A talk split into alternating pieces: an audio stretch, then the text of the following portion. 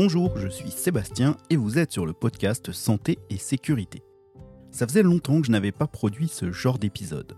Cet épisode sera une chronique pour répondre à une question qu'on nous pose souvent dans les formations sécurité que l'on peut animer. Quel type d'extincteur doit-on avoir à la maison? Avant de poursuivre ce podcast, pour ceux qui sont sur Spotify, je vous invite à répondre à notre sondage. Est-ce que vous avez un extincteur chez vous? Pour commencer, parlons réglementation. En habitation, il n'y a pas d'obligation à avoir un extincteur, hormis pour les parcs de stationnement dans les habitations collectives et pour certains locaux techniques, et bien sûr, hormis les immeubles de grande hauteur. Dans la majorité des cas, dans nos logements, il n'existe aucune obligation d'installation d'un appareil extincteur. La seule obligation, c'est l'installation d'un détecteur avertisseur autonome de fumée, un DAF. Si vous voulez en savoir plus, je vous invite à aller écouter nos épisodes 10 et 12. Maintenant, ce n'est pas parce qu'il n'existe aucune obligation réglementaire qu'il est formellement interdit d'en installer. Avant d'aller plus loin, faisons un petit point sur ces matériels, les extincteurs. Car si c'est simple d'utilisation, il en existe plusieurs types avec plusieurs technologies différentes. Pour nous, le grand public, et pour ceux qui travaillent dans une activité tertiaire, on peut dire qu'il existe trois types d'extincteurs.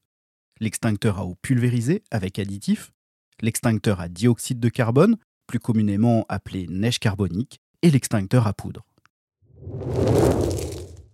Évidemment, tous les extincteurs ne sont pas efficaces sur les mêmes types de feux. Et c'est là qu'interviennent les classes de feu. Les néophytes confondent d'ailleurs souvent classe de feu et type d'extincteur, alors que ce sont deux choses complètement différentes. Les classes de feu, c'est un système de classement des incendies par lettres et par pictogramme. Il en existe cinq aujourd'hui. A, B, C, D et F.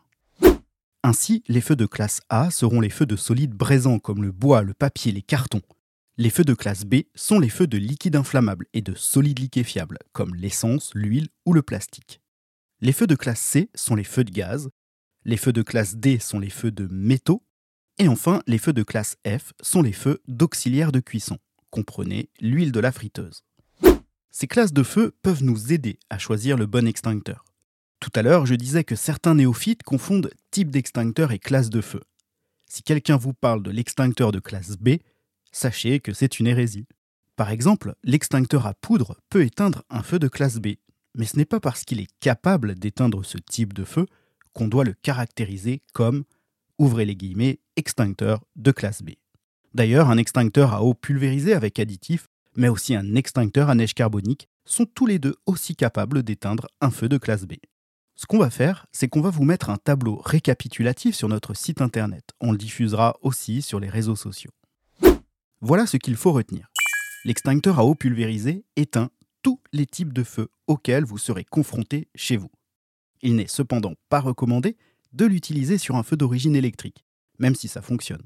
Tout simplement pour des raisons de dégâts sur les matériels électriques et électroniques et des raisons de sécurité, si dans la panique et le stress, vous veniez à être en contact avec le matériel électrique mouillé. L'extincteur à neige carbonique, lui, est efficace sur les liquides inflammables et surtout sur les feux d'origine électrique. Quant à l'extincteur à poudre, il sait quasiment tout faire. C'est le polyvalent. C'est aussi le plus efficace sur les feux de gaz. C'est pour cela qu'on le trouve principalement dans les chaufferies d'ailleurs. Alors vous allez me dire, pourquoi est-ce qu'on ne garde pas que cet extincteur à poudre? Eh bien, son utilisation n'est pas sans problème.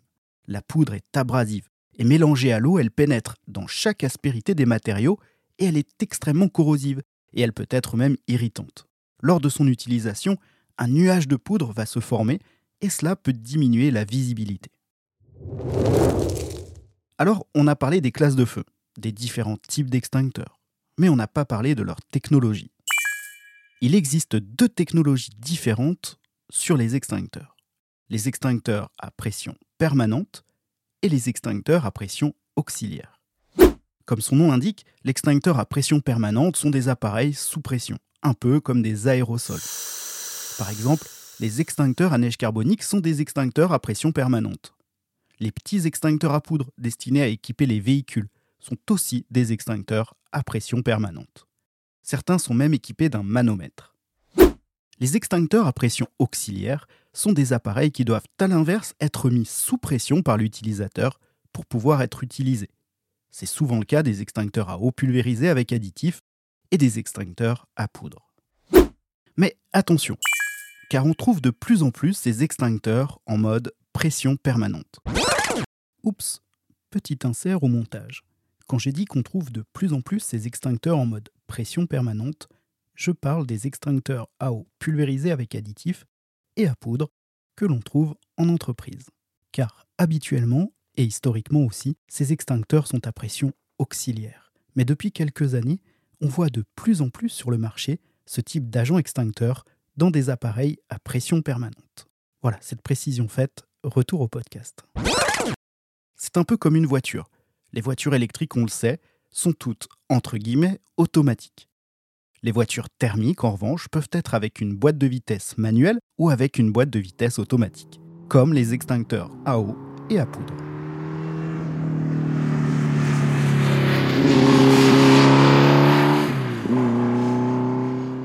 Les avantages des extincteurs à pression permanente, c'est qu'ils sont très faciles d'utilisation souvent moins chers qu'un extincteur à pression auxiliaire. Les inconvénients, c'est leur qualité.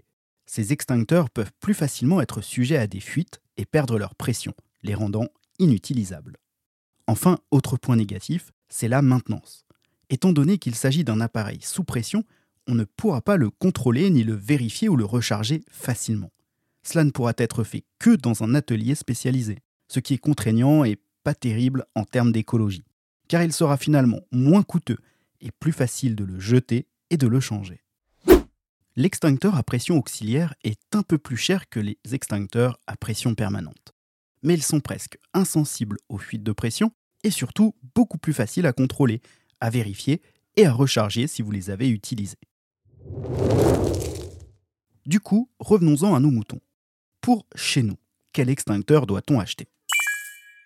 En vérité, je vais avoir du mal à répondre à la question, car dans les métiers de la sécurité incendie, les professionnels sont partagés sur la question. Certains vous diront de vous diriger vers une entreprise spécialisée et d'équiper votre logement comme on le ferait en entreprise ou dans un établissement recevant du public. Un extincteur à poudre près de la chaudière dans le garage et un duo d'extincteurs à eau pulvérisés avec additifs et à neige carbonique judicieusement placés. Les avantages, eh bien vous serez paré à toute situation avec ça. Les inconvénients, c'est le coût. Comptez environ 150 euros par extincteur, plus la maintenance aussi, qui est vivement conseillée. Et puis, cela demande une petite formation en amont afin de savoir quand et comment utiliser chaque extincteur. La deuxième école nous dira d'oublier ces extincteurs et de vous rendre dans votre magasin de bricolage préféré et d'acheter un extincteur pour voiture.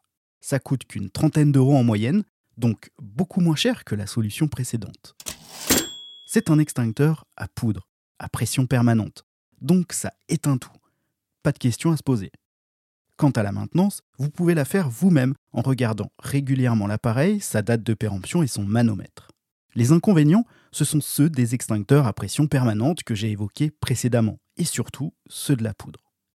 Videz un kilo de poudre dans votre cuisine ou dans votre chambre à coucher, et vous allez en retrouver pendant des mois. Vos équipements et vos objets seront abîmés et ça ne sera pas facile à nettoyer.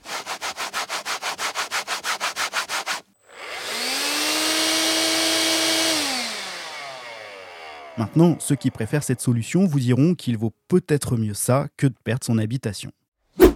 Bref, vous le voyez, il n'y a pas de réponse parfaite. C'est à vous de voir en fonction de vous, de votre budget, de vos connaissances et de vos compétences. J'entends par là est-ce que si un jour vous avez un départ de feu, vous aurez suffisamment de sang-froid pour choisir le bon extincteur? Et puis, cela dépend aussi de votre logement. Tout est question de cette fameuse balance bénéfice-risque-budget. Un dernier point, il est aussi possible de s'équiper d'une couverture anti-feu, qu'on appelle aussi couverture inifugée. Ça coûte une trentaine d'euros en moyenne et ça peut être bien pratique dans une cuisine. Et si vous hésitez, eh bien allez trouver un professionnel et demandez-lui conseil. Ça reste entre nous, mais si vous voulez une bonne adresse ou un conseil, vous pouvez aussi me le demander en commentaire sur Spotify, Apple Podcast ou sur les réseaux sociaux. Je dis ça, je dis rien.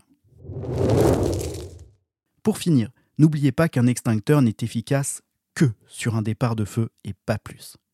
Un extincteur à eau se vide en général en 1 minute, 1 minute 30. Un extincteur à neige carbonique se vide lui en une trentaine de secondes. Quant à l'extincteur à poudre que l'on va acheter en grande distribution pour nos véhicules par exemple, il se vide en 7 secondes. Voilà, cet épisode est terminé. N'hésitez pas à participer aux formations sécurité incendie au sein de vos entreprises. Elles sont de plus, dans la majorité des cas, obligatoires. Et enfin, ne vous mettez jamais en danger. En cas d'incendie, fermez les portes et appelez les secours. Et une dernière chose, si vous n'en avez pas déjà, plutôt que d'envisager l'installation d'extincteurs dans votre logement, commencez déjà à vous équiper d'un détecteur de fumée. Sur ce, je vous souhaite une belle journée, soyez acteur de votre santé et de votre sécurité, et surtout, prenez soin de vous.